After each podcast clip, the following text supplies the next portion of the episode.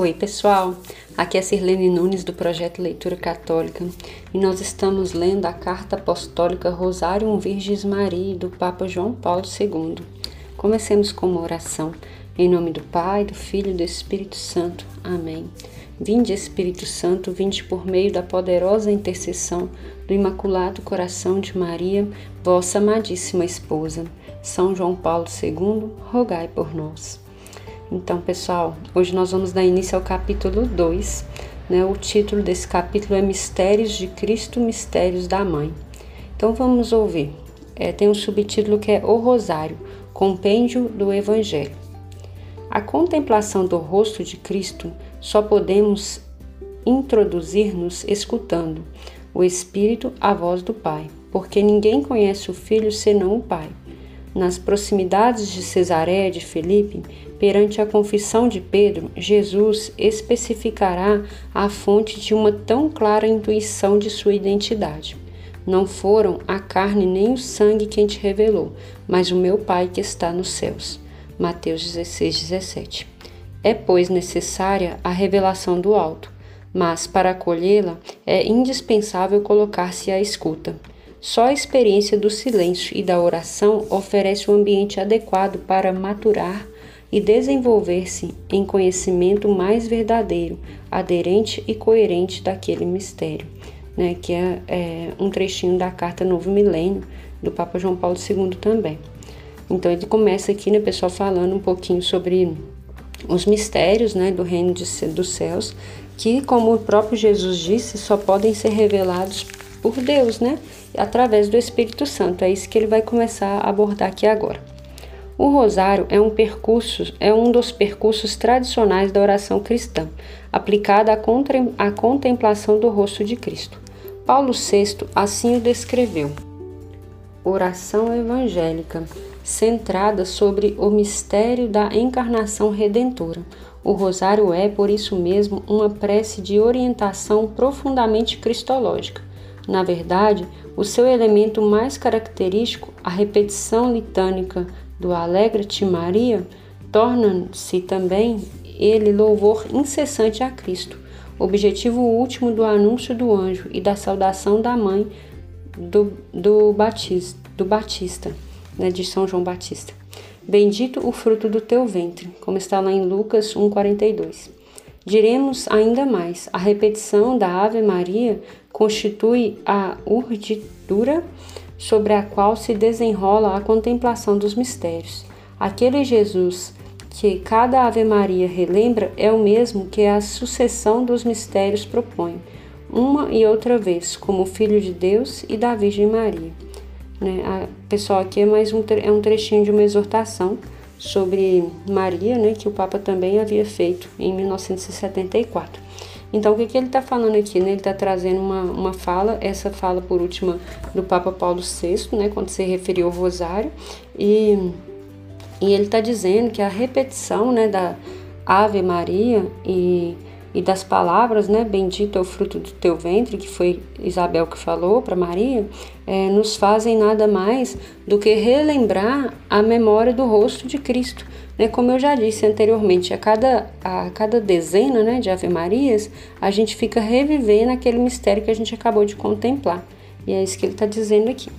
Agora tem um título que é Uma Inserção Oportuna. De tantos mistérios da vida de Cristo, o rosário, tal como se consolidou na prática mais comum, confirmada pela autoridade eclesial, aponta só alguns.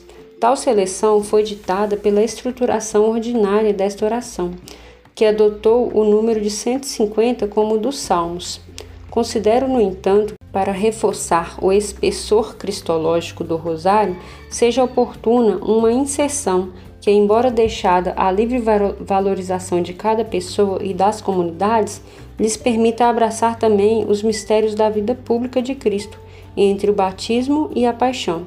Com efeito, é no âmbito desses mistérios que contemplamos aspectos importantes da pessoa de Cristo, como o revelador definitivo de Deus. É ele que, declarado filho dileto do Pai do batismo de, do Jordão, anuncia a vinda do reino testemunha como a obra e proclama como suas exigências. É nos anos da vida pública que o mistério de Cristo se mostra de forma especial como o mistério da luz. Enquanto estou no mundo, sou a luz do mundo. Está lá em João 9:5. Para que o rosário possa considerar-se mais plenamente compêndio do evangelho, é conveniente que, depois de recordar a encarnação e a vida oculta de Cristo nos mistérios da alegria, e antes de se deter aos sofrimentos da paixão nos mistérios da dor, e no triunfo da ressurreição nos mistérios da glória, a meditação se concentre também sobre alguns momentos particular, particularmente significativos da vida pública, os mistérios da luz. Essa inserção de novos mistérios, sem prejudicar nenhum aspecto essencial do esquema tradicional desta oração, visa fazê-la viver com renovado interesse na espiritualidade cristã, como verdadeira introdução da profundidade do coração de Cristo, abismo de, de alegria e de luz, de dor e de glória. Então, aqui, né, pessoal, o que, que o Papa já começa a falar? Ele começa a, a explicar as, as razões né, espirituais que o levaram a discernir a necessidade da inserção de mais um terço, né? Como eu disse, a gente chama de terço cada parte do, do, do, do, rosário. Então ele inseriu mais um, né? A gente na verdade deveria chamar de quarto, porque viraram quatro partes, né? Mas aí o nome não já estava na, na graça do povo, né? De falar terço e ficou sendo terço mesmo. E ele explica da importância, porque o, o rosário, como aqui tá, a gente tem falado, ele é como um compêndio do evangelho. Então ele faz como se fosse um apanhado geral do evangelho e a gente vai refletindo com Maria. E aí faltava a parte da vida pública de Jesus, a parte da vida adulta dele, da parte da, do, dos mistérios da luz, que é o que a gente vai falar aqui. Então, quando quem inseriu esses mistérios no, no Santo Rosário foi o Papa João Paulo II, com esse documento que nós estamos lendo. E existem pessoas, às vezes as pessoas um pouco mais velhas, que a gente conhece que, que continuam rezando apenas os três, né? Não tem problema, ele está falando aqui, né, que isso fica no âmbito da particular e comunitário, né? Então, se é comum já rezar os três que permaneçam, mas é sempre bom que a gente atenda, né, um pedido do Papa e reze aquilo que se propõe. Então, os quatro é muito bem-vindo. Mas existem, como eu já comentei, algumas novenas, por exemplo, que recomendam três apenas, porque na época que a novena foi constituída eram apenas três. Né? Então, a gente vai entender um pouquinho desses mistérios daqui para frente. Hoje a gente vai falar dos mistérios da alegria, que a gente também chama de mistérios gozosos. O primeiro ciclo é dos mistérios gozosos. Caracteriza-se, de fato, pela alegria que irradia do acontecimento da encarnação. Isto é evidente desde a Anunciação, quando a saudação de Gabriel à Virgem de Nazaré se liga ao convite da alegria messiânica. Alegra-te, Maria. Para que este anúncio se encaminhe na história da salvação e até, de certo modo, a história do mundo, de fato, se os desígnios do Pai é recapitular em Cristo todas as coisas, então todo o universo de algum modo é alcançado pelo favor divino, com o qual, com o, qual o Pai se inclina sobre Maria para torná-la mãe do seu filho. Por sua vez, toda a humanidade está como que incluída no Fiat, com que ela corresponde prontamente à vontade do Pai. Né? O Fiat é o sim de Nossa Senhora, né? Então, quando ela diz o sim, a gente chama isso de Fiat, né?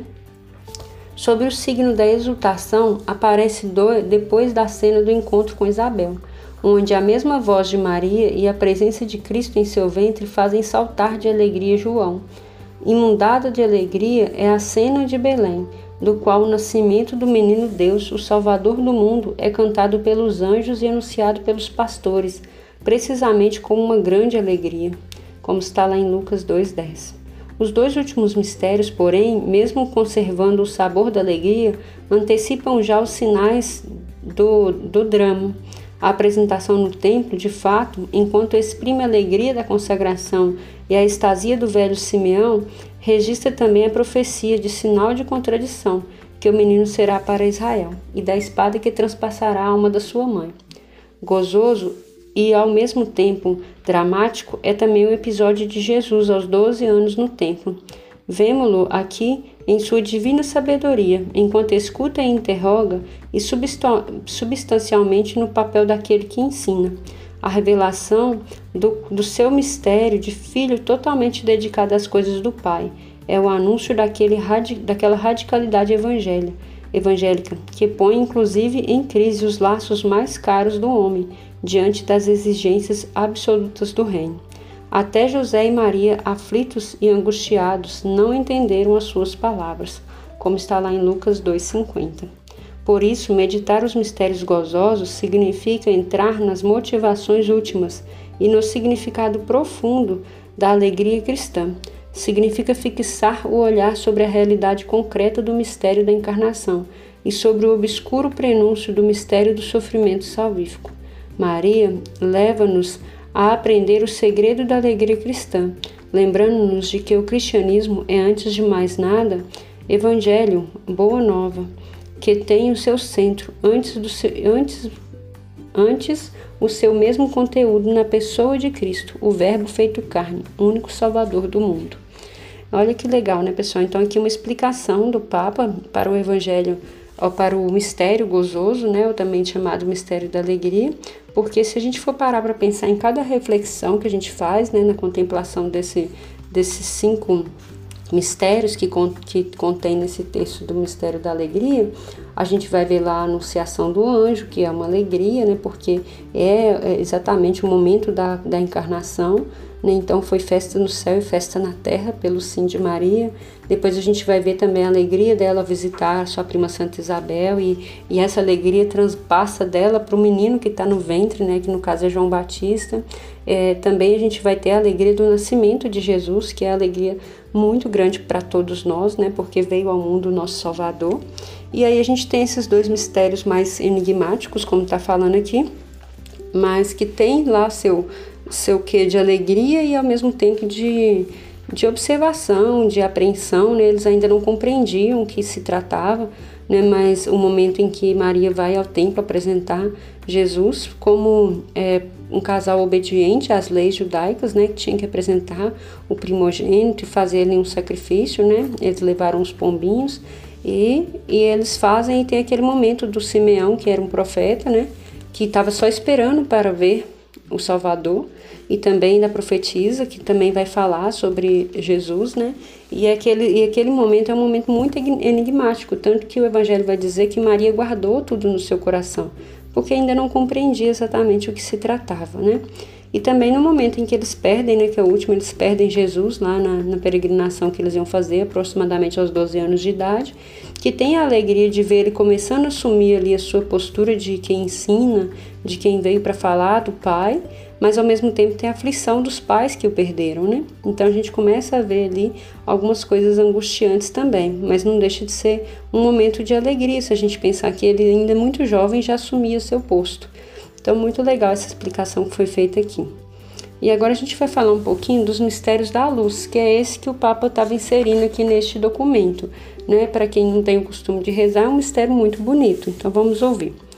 Passado a infância e a vida de Nazaré, a vida pública de Jesus, a contemplação leva-nos ao mistérios que podem chamar por título especial mistérios da luz. Na verdade, todo o mistério de Cristo é luz. Ele é a luz do mundo, como está em João 8,12. Mas essa dimensão emerge particularmente nos anos da vida pública, quando ele anuncia o Evangelho do Reino. Querendo indicar à comunidade cristã cinco momentos significativos, mistérios luminosos dessas fases da vida de Cristo, considero que se podem justamente individuar. O primeiro, no seu batismo, no Jordão. O segundo, na sua autorrevelação nas bodas de Caná. O terceiro, no anúncio do reino de Deus como um convite à conversão. O quarto, a sua transfiguração. E, enfim, no quinto, a instituição da Eucaristia, expressão sacramental do mistério pascal. Cada um desses mistérios é revelado do reino divino, já personificado no mesmo Jesus. Primeiramente, é mistério da luz o batismo no Jordão.